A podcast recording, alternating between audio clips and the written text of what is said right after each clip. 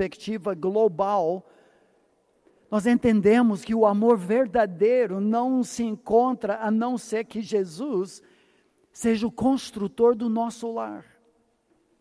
Salmo 127 deixa isso muito claro quando diz: Se o Senhor não edificar a casa, em vão trabalham os que a edificam. Talvez você entrou nesse encontro de carnaval na palavra da vida e você não entendia esse fato. E tem ouvido muitos princípios, ideias, aplicações, padrões muito altos, temos conversado sobre isso tanto para homens como para mulheres.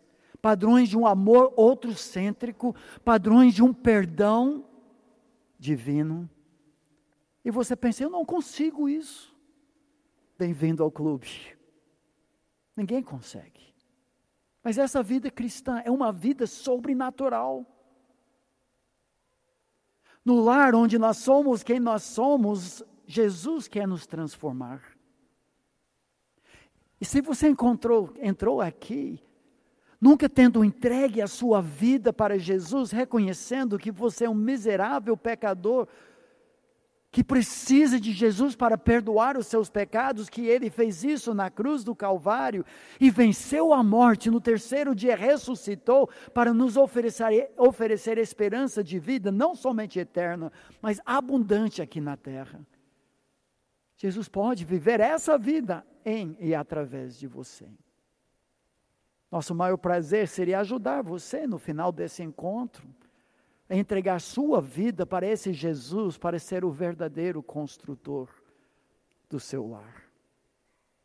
Mas para aqueles e muitos aqui que já entregaram sua vida a Jesus, abraçaram Cristo como seu único e suficiente Salvador, nós fomos lembrados aqui nesses dias que sem Jesus nada podemos fazer. Tradicionalmente, esse é um culto de gratidão e também de retrospectiva. E é fantástico como o livro do Cântico dos Cânticos vai falar exatamente nesse grande desfecho desses dois temas. Não é só o cântico, o livro de Provérbios fala isso e muito. Fala mais da perspectiva, talvez, do homem grato pela sua esposa, talvez pelo fato de que nós, como homens, somos um pouco mais cabeça dura. Olha as lembranças que Provérbios dá. 12, 4. A mulher virtuosa é a coroa do seu marido, sinal de glória. 18, 22. O que acha uma esposa, acha o bem e alcançou a benevolência, ou seja, foi favorecido de forma especial por Deus. Eu gosto muito de 19, 22. 19, 14, desculpa, que diz: a casa e os bens vêm como herança dos pais. Isso é bacana, é legal. Infelizmente, alguém tem que morrer para recebermos a herança. Desde o ano passado, quando meu pai faleceu durante esse encontro. Alguns meses depois, de forma surpreendente, imaginávamos que meu pai não tinha quase nada quando faleceu com quase 30, 93 anos de idade. Mas havia uma herança para dividir, infelizmente, com minhas três irmãs. Mas dividimos e foi uma benção. Não foi uma casa, mas foi uma benção. Mas o texto diz: a herança que vem do Senhor é uma esposa prudente. Será que somos gratos mesmo pelo nosso cônjuge?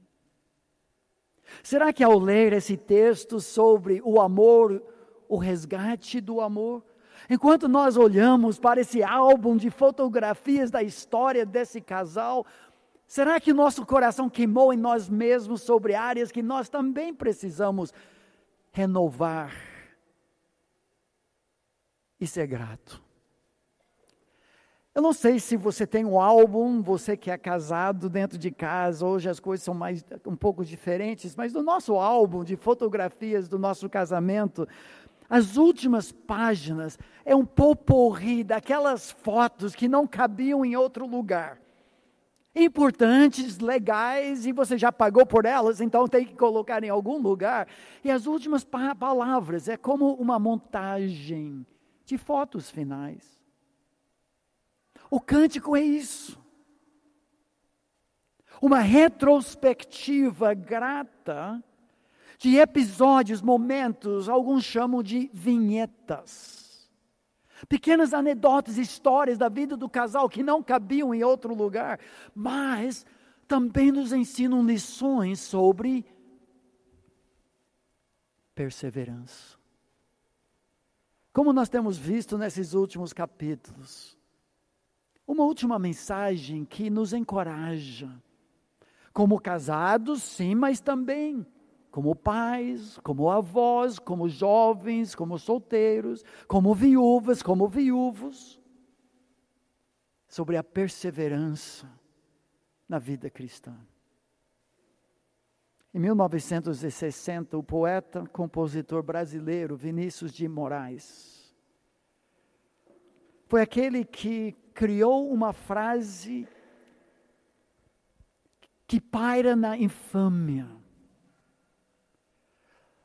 A poesia chamada Soneto de Fidelidade, ironicamente intitulado, talvez, quando ele disse o seguinte: quando mais tarde me procure, quem sabe a morte, a angústia de quem vive, quem sabe a solidão, o fim de quem ama.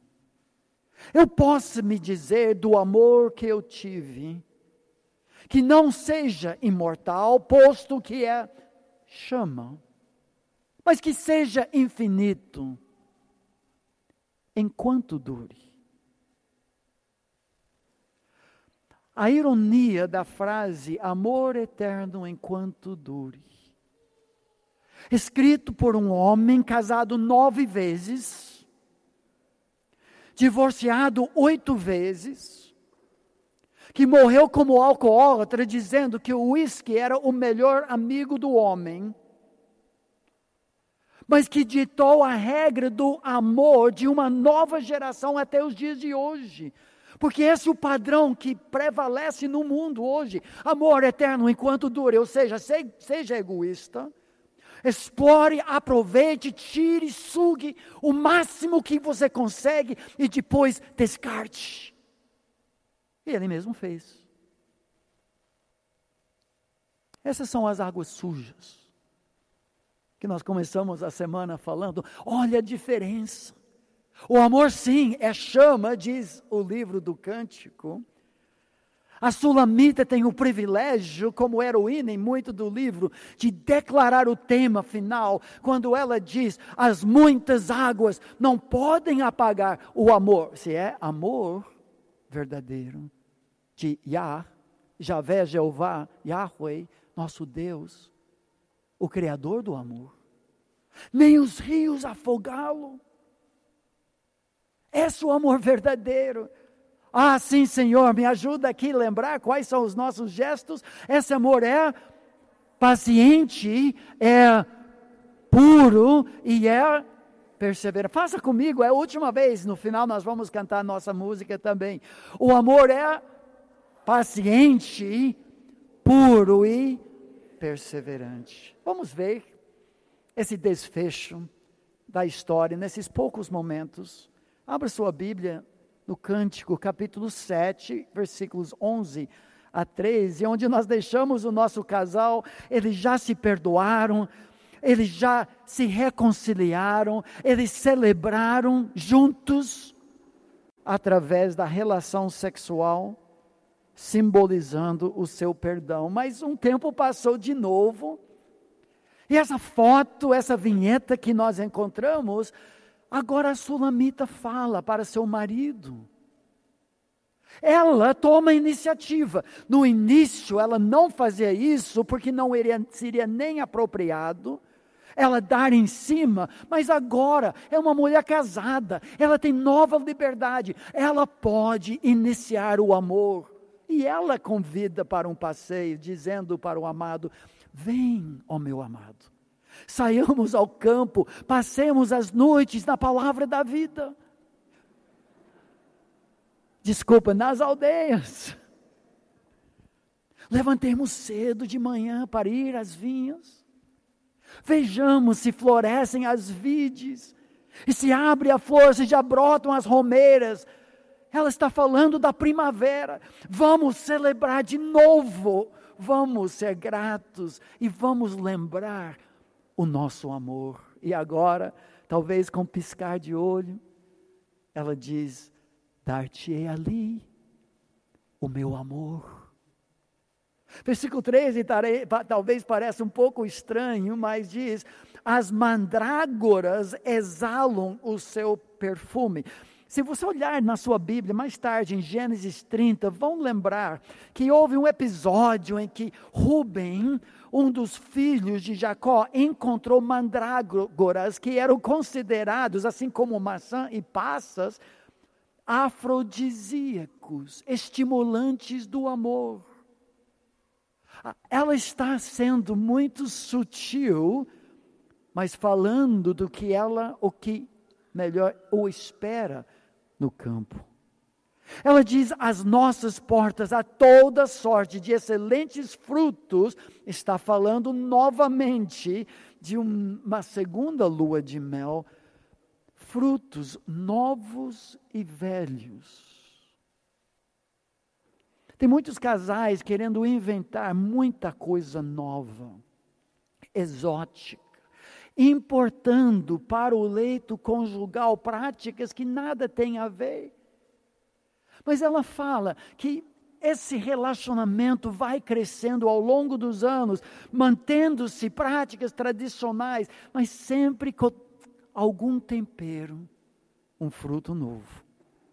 Eu os reservei para ti, ó meu amado. A primavera voltou. E Deus quer que isso aconteça para todo o casal. Um para o outro, ambos para Deus. Ela toma a iniciativa. Isso nos leva para os últimos 13, 14 versículos do livro, em que nós encontramos agora seis retrospectivas, flashes assim, como nós temos visto aqui cada dia dos vídeos do que aconteceu no dia anterior, bem rápidos, rápidas as fotos, lembrando eventos importantes e com suas próprias lições. É, um autor, um comentarista, chama isso um caleidoscópio de amor. Eu não sei se você já brincou com caleidoscópio. Quando era criança, meus tios tiveram em casa, é um tubo que tem espelhos e vidro colorido em pedaços no fundo. Você girava o caleidoscópio e os espelhos multiplicavam um quadrante em quatro, fazendo desenhos fantásticos, multicoloridos e simétricos. O que nós encontramos no final do livro é isso. Uma montagem espetacular de momentos da história do casal, fazendo retrospectiva do seu relacionamento. Versículos 1 a 4. Primeira vinheta. Um episódio da infância, ou como se fosse, fosse a infância. De fato não aconteceu, mas a Sulamita vai dizer para nós quando se espera pelo amor, quando você é paciente e perseverante, o amor é tão legal, é tão jóia, que eu queria que tivesse acontecido mais cedo.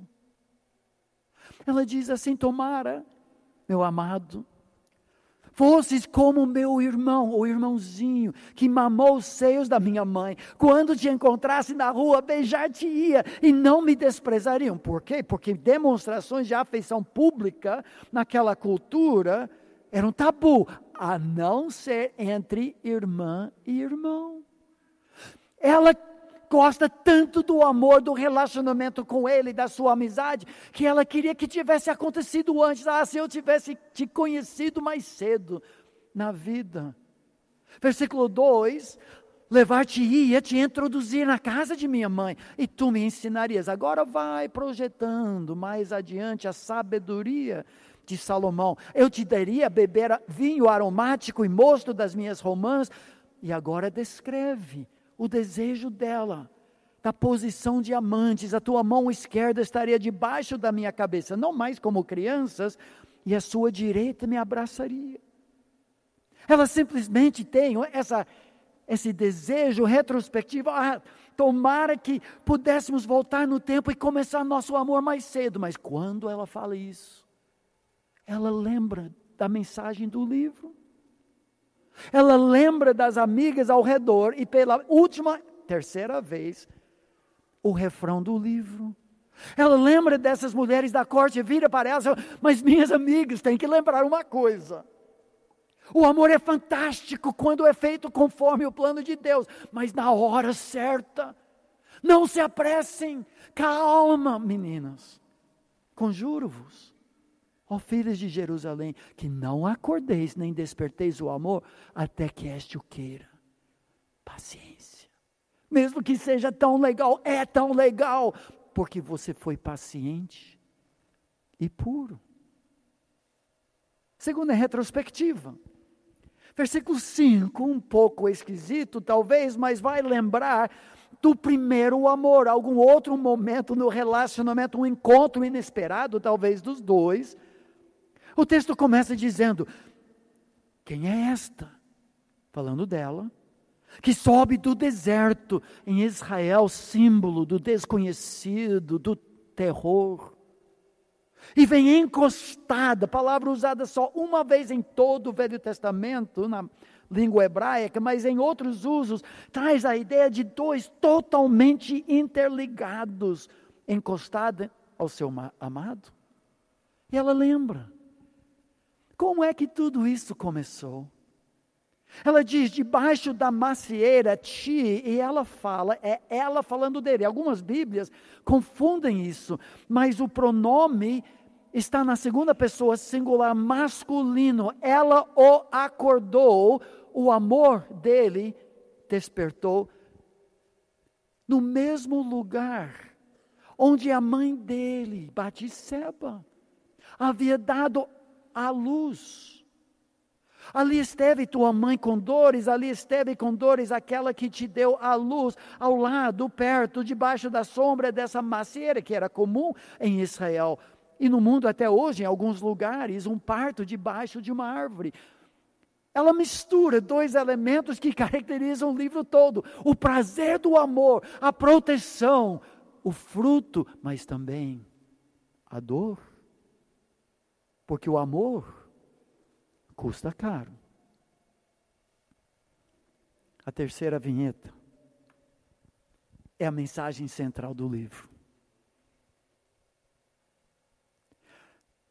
ela apela para ele.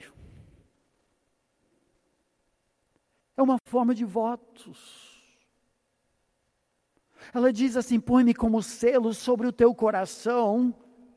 O selo era a posse mais preciosa de um rei, de um líder, de um pai de família.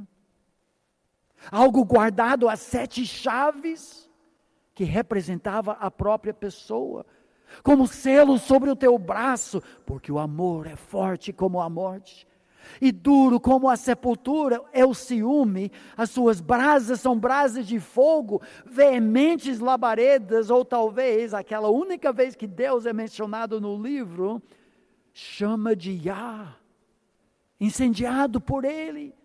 As muitas águas não poderiam apagar esse amor, nem os rios afogá-lo, ainda que alguém desse todos os bens da sua casa pelo amor, seria de todo desprezado. Eu queria acampar um pouco e garimpar só alguns minutos sobre essas palavras, que nós vamos repetir no final, como casais e como nossos filhos e pais e outros aqui ao nosso redor para repetir esses votos e renovar com gratidão o nosso compromisso.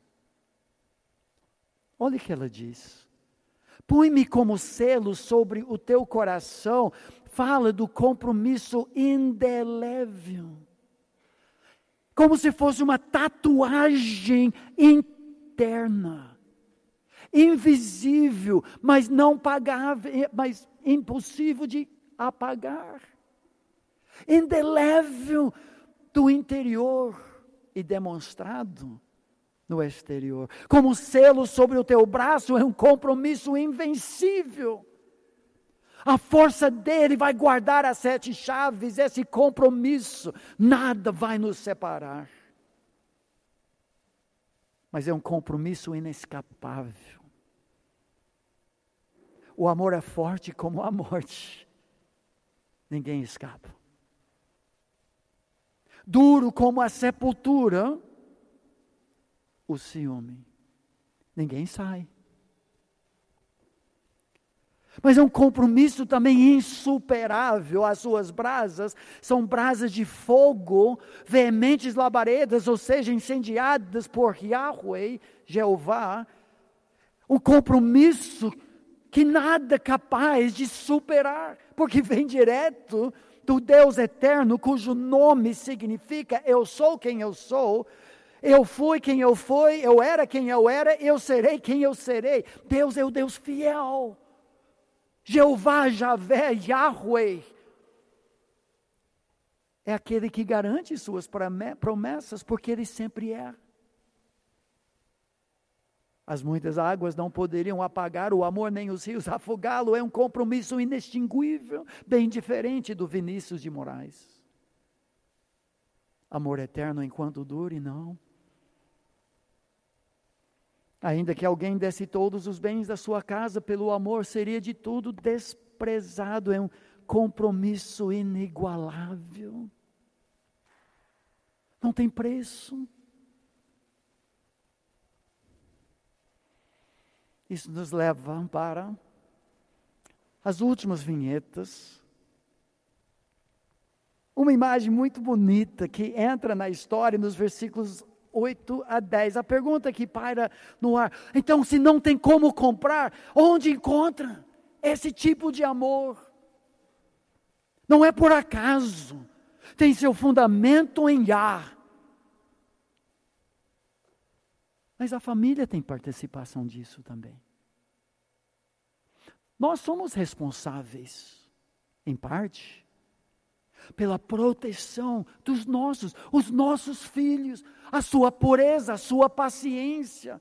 Esse negócio de que com 18 anos agora o filho é dono do seu próprio nariz, não, meu amigo. Eu não encontro isso nas Escrituras. Nós devemos trabalhar para sermos os maiores amigos quando os filhos terminam a sua adolescência. Não no início, quando nós somos autoridades, para depois nos tornarmos amigos. Muitos pais hoje querem ser amigão do filho no início, dando liberdade total, e quando percebe com 10, 8 ou 12 anos que tem uma pequena praga em suas mãos, um monstro que não segue, obedece, honra a ninguém, tenta fechar, e o filho pula fora. Não, o funil da paternidade começa muito restrito e vamos dando cada vez mais liberdade, sendo os libertadores, não carcereiros do nosso filho, e logo vai ser, claro, nosso melhor amigo. Olha como a família se envolvia nessa vinheta flashback. Os irmãos dela, meus irmãos, nós aprendemos já, dizem assim: temos uma irmãzinha que ainda não tem seios. Isso aqui é na infância da Sulamita. Que faremos a essa nossa irmã no dia em que for pedida, se nós, como família, talvez na ausência do papai, que pode ter falecido, e eles agora, mesmo duros com ela, são a razão, em parte, porque ela era tão bem protegida. Eles dizem assim: se ela for um muro, ou seja, resistente aos avanços dos gaviões, edificaremos sobre ela uma torre de prata. Nós vamos honrar essa nossa irmãzinha. Ah, mas se ela for uma porta, abre para qualquer fulano, nós vamos dar um jeito cercá-la-emos com tábuas de cedro. Nós vamos proteger esse jardim fechado, recluso, que é nossa irmã, essa é nossa responsabilidade também. E ela agora, nessa retrospectiva, ela lembra, e com um orgulho santo, podemos dizer, diz: Eu sou o muro. E os meus seios, como as suas torres. Sendo eu assim, porque ninguém subiu essa torre antes do meu amado. Eu fui tida por digna de confiança do meu amado. Essa frase digno de confiança sumiu aqui no slide, mas é literalmente como quem encontra shalom, paz, tranquilidade, bem-estar. O que ela diz pelo fato de que eu fui protegido e eu me protegi, eu me preservei, eu me salvei para Ele. Ele encontra shalom, shalomou, com Shulamit, encontraram shalom. Na nossa família, ao longo dos anos, à luz desse texto e outros, tentamos desenvolver algumas práticas que temos compartilhado na esperança de encorajar outros. Falando mais sobre as filhas. Quando tiveram 11, 12 anos de idade, saímos eu, minha esposa, junto com cada um dos nossos filhos, mas hoje falando mais sobre as moças. Trabalhamos muito nossa perspectiva sobre a seriedade de aliança, de compromisso, de votos, de casamento, de namoro, noivado com 11, 12 anos de idade. Uma refeição num restaurante chique. O desafio de assinar um pacto como família que envolvia toda a família, inclusive um ânimo diante de um futuro namoro, em que toda a família estava a favor. Padrões de pureza, padrões de paciência também. E um presente, pingente de ouro, em formato de um coração, com uma chave dourada pingente ficava com cada filha, como lembrança da pureza e da paciência. A chave ficava conosco como pais.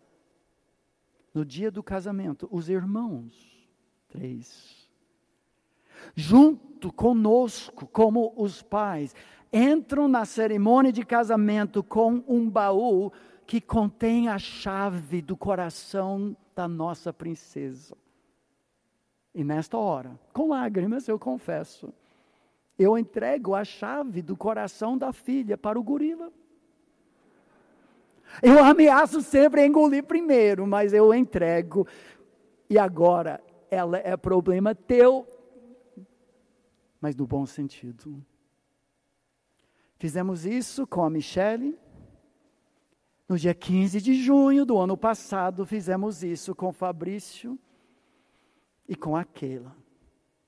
Agora, com outro cunhado, agora como parte da entrada, com filho, capitão da Força Aérea, e com caça-jatos passando por cima. Não, não tinha nada disso.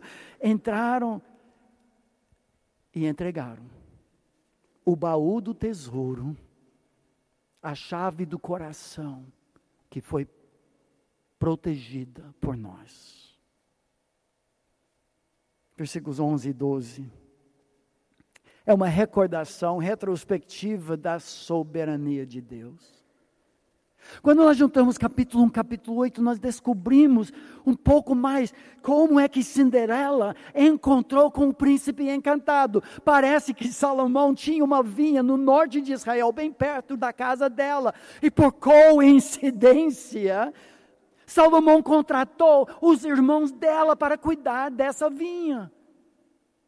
E parece, entre linhas, que num belo dia o rei chegou para receber o que era dele, dos que arrendaram a vinha, arrendaram, né?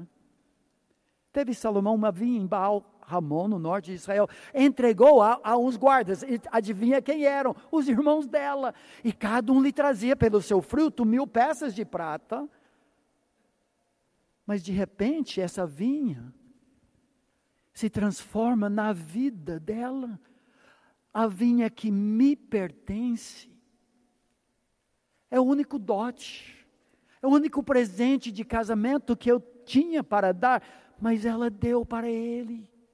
Está ao meu dispor, tu, ó Salomão, terás os meus ciclos e os que guardam o fruto dela, os irmãos dela também vão se beneficiar disso.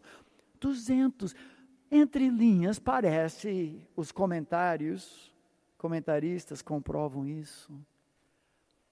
Parece que um belo dia, quando Salomão chega para receber os mil ciclos de prata, daqueles que haviam alugado a vinha, lá havia a camponesa, morena, queimada, trabalhadora, linda demais. Ela se achava Cinderela, no canto esquisito, longínquo, esquecida. Quem vai aparecer aqui? Cadê meu príncipe encantado? Mas a soberania, soberania, de Deus estava naquele lugar. De novo, a ideia da paciência. Como nossos jovens querem apressar e acham que estão perdidos nessa igreja, que só tem 50 membros. Como eu vou achar o meu príncipe? E está lá esperando. Falamos para os jovens, por favor, não saia correndo para dar beijo em algum sapo que nunca será príncipe quando o seu príncipe encantado está para chegar. E agora? Fantástico. Como esse livro termina. Se você acompanhou a história, agora vai entender o outro centrismo de Cristo que já se manifesta nesse momento. Olha os últimos dois versículos do livro. Versículo 13 ele fala, a última vez que ele vai falar. Ele diz assim: Ó oh, tu que habitas nos jardins, os companheiros estão atentos para ouvir a tua voz. Faze-me também, pois, ouvi-la. O maridão, depois de um bom tempo de casados, ele diz para ela: Meu bem, todo mundo quer te ouvir mas acima de tudo sou eu. Leia uma bula de remédio para mim. Leia uma lista telefônica, parece um namoro, parece um noivado. O que é isso? É sobrenatural. Os homens não fazem isso, mas ele faz, porque está interessado nela. Ele só quer conversar. Mas olha a resposta dela.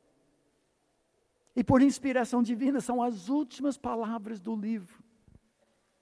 Ela, por sua vez, diz: Vem depressa, amado meu. Faze-te semelhante ao gamo ou ao filho da gazela que saltam sobre os montes aromáticos. Ele só quer conversar. Ela quer fazer amor. Como Deus é bom. Inverteu os papéis. Esse é o outro centrismo. O pleno amadurecimento do amor em que cada um está mais interessado no que o outro está interessado do que seu bel prazer. E o livro termina desse jeito, nos lembrando da mensagem. O amor verdadeiro de fato, o amor de Cristo é um para o outro. E ambos para Deus. Só por Jesus. Porque é sobrenatural esse amor. Eu queria que minha esposa chegasse aqui.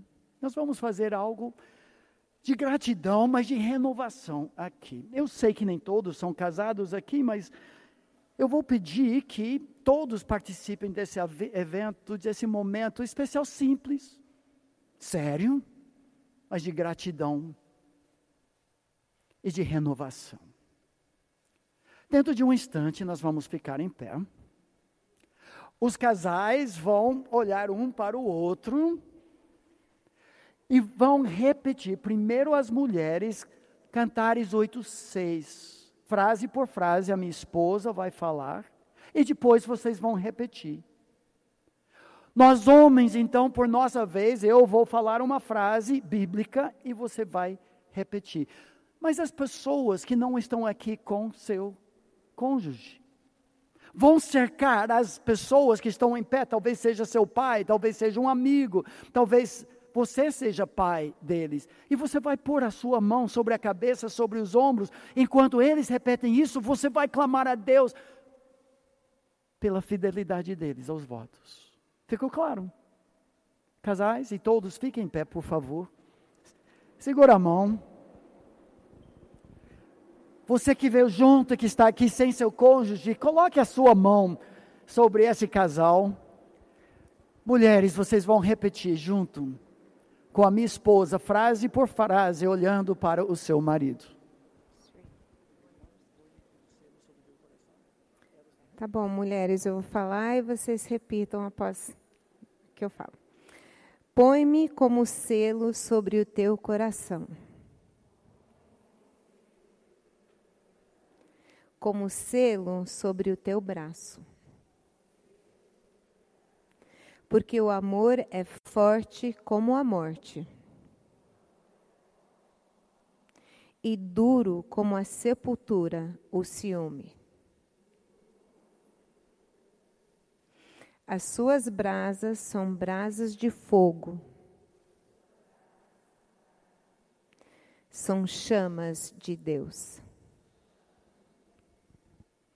Homens, repitam comigo. As muitas águas não poderiam apagar o meu amor. Nem os rios afogá-lo. Ainda que alguém desce todos os bens da sua casa, pelo amor, seria de todo desprezado. Ó oh Deus, consagre esse momento, renove os nossos votos, nos lembre do nosso primeiro amor. Faça com que saiamos desse lugar mais comprometidos que nunca para com o Senhor,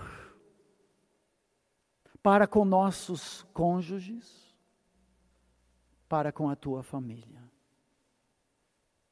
Faça com que sejamos mentores dos filhos e jovens, para que encontrem perfeita paz pela paciência, pela pureza e pela perseverança, até que a morte nos separe. Abençoe o teu povo, não pelos nossos méritos, porque nós somos pó, mas pelos méritos daquele que se entregou por nós e ressuscitou. Oramos em nome dele. Amém.